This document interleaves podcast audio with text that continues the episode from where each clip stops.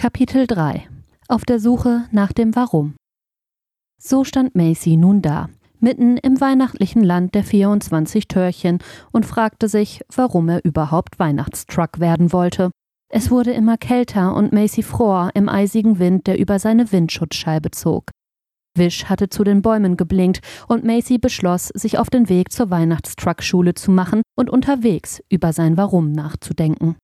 Doch viel länger als drei Sekunden am Stück konnte Macy gar nicht an sein Warum denken, denn die Kälte riss ihn immer wieder aus den Gedanken. Wisch hatte ihn auf eine unebene Straße geschickt, die sich um den Waldesrand schlang wie ein Burggraben um ein Schloss. Ob es hier wohl irgendwo einen warmen Schlafplatz für ihn geben würde? Macy dachte für einen Moment an den schönen warmen Teppich in Noahs Zimmer und das kuschelige Kinderbett, in dem er sonst schlief. Beinahe wären Macy die Frostschutztränen auf die Windschutzscheibe gespritzt, so traurig machte es ihn, nicht bei seinem Menschen sein zu können. Doch bevor der kleine rote Truck noch mehr vermissen konnte, bemerkte er ein Rascheln unter dem zugeschneiten Laub. Erschrocken bremste Macy so abrupt, dass seine Reifen in Schlittern gerieten. Oh je, Macy sah es gerade noch kommen, doch verhindern konnte er es nun nicht mehr. Auf nur noch einem Reifen schlitternd sauste er ungebremst in einen Schneehaufen. Oh, stöhnte er.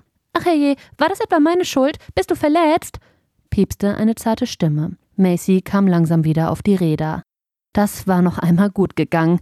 Er hatte keine Kratzer im Lack und auch die Windschutzscheibe und Spiegel waren noch heile.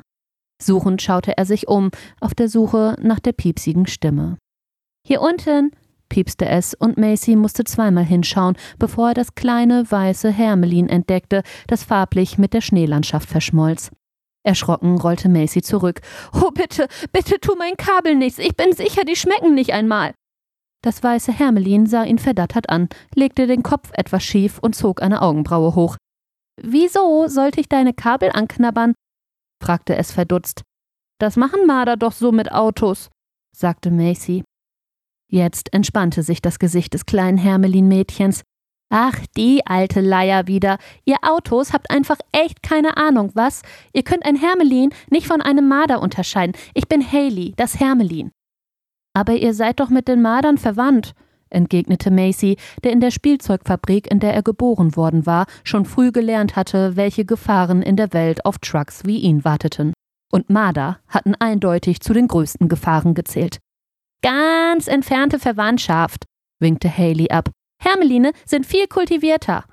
Stolz legte es die Vorderpfote an die Hüfte und schob die Brust nach vorne. Kulti was? fragte Macy. Kultivierter, so sagt man das, wenn man sich viel besser benehmen kann als die anderen und einfach ein vornehmes Hermelin ist. Ich bin auch kein kabelbeißender Marder, erklärte Haley. Na, dann bin ich ja beruhigt, sagte Macy, der nun tief durch den Auspuff ausatmete. Was macht ein kleiner roter Truck wie du denn allein auf dieser rutschigen Straße? Fragte Haley, die um Macy herumschlenderte und ihn von allen Seiten betrachtete. So, als wollte sie sich vergewissern, dass er auch wirklich keinen Kratzer im Lack hatte. Ich bin auf dem Weg zur Weihnachtstruck-Schule und denke über mein Warum nach. Über dein Warum? fragte Haley. Ja, Wish, der Wunscherkenner-Truck, hat mir gesagt, ich darf mein Warum nicht vergessen. Leider weiß ich aber gar nicht, was das ist, gab Macy zu. Das weiße Hermelin schien zu überlegen. Naja, da musst du dir ja nur die Frage stellen, warum? Also, warum willst du Weihnachtstruck werden? Soweit war ich auch schon, sagte Macy und klappte frustriert die Scheibenwischer hoch und wieder runter. Hm, mal überlegen, warum könnte man ein Weihnachtstruck werden wollen? Haley hatte eine Kralle an die Schnauze gelegt und tippte nachdenklich auf ihr herum, als half ihr das beim Denken. Willst du vielleicht ein Weihnachtstruck werden, weil du alle Tankstellen der Welt sehen magst? Macy schüttelte den Kopf. Die Idee war ihm ja noch gar nicht gekommen. Hm, schleppst du gerne unnötiges Zeug von einem Ort zum anderen? Wieder ein Nein. Ich hab's. Du möchtest den Weihnachtsmann persönlich kennenlernen. Ja, schon, aber das ist es auch nicht wirklich, sagte Macy.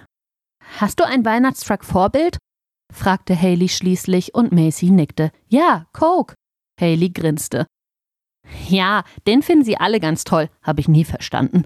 Aber was an Cook gefällt dir denn so gut? Coke ist einfach der allergrößte. Er hat in 45 Weihnachten nicht ein einziges Paket zu spät zugestellt oder gar vergessen.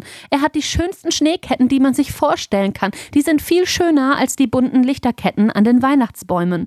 Alle Kinder lieben ihn und warten mit strahlenden Augen auf ihn, wenn er in ihre Städte kommt, weil sie wissen, dass Coke sie nicht im Stich lässt. Außerdem hat Coke mal ein Kind gerettet. Das hatte sich auf einer ganz entlegenen, zugeschneiten Straße mit dem Schlitten festgefahren. Nicht einmal die Schneeschieber haben sich noch in das Gebiet getraut, doch Coke war das egal. Er ist dennoch auf seiner Mission geblieben und hat das Kind entdeckt und sicher im Führerhäuschen trocken und warm nach Hause gebracht. Coke ist einfach ein echter Kinderheld. So viel Liebe und Kinderspielenergie wie Coke bekommt, kommt, ich bin sicher, sein Motor wird noch viele Jahre laufen. Macy war richtig ins Schwärmen geraten. Na, da hast du's doch. Du möchtest auch so fantastisch werden wie Coke und die strahlenden Augen der Kinder sehen, wenn du ihre Geschenke auslieferst, nicht wahr?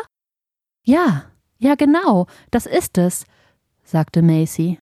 Danke, Haley, du hast mir gerade geholfen, mein Warum zu finden. Manchmal muss man eben nur die richtigen Fragen stellen, entgegnete Haley. Ich hätte da noch eine. Wenn du auf dem Weg zur Weihnachtstruck-Schule bist und ich habe keine Ahnung, wo die sein soll, und du in diese Richtung fährst, Haley deutete in die Richtung, in die Macy unterwegs gewesen war, kannst du mich dann vielleicht ein Stück mitnehmen? Aber sicher, sagte Macy, der irgendwie ganz froh war, nicht mehr allein durch diese kalte und dunkle Schneelandschaft zu fahren.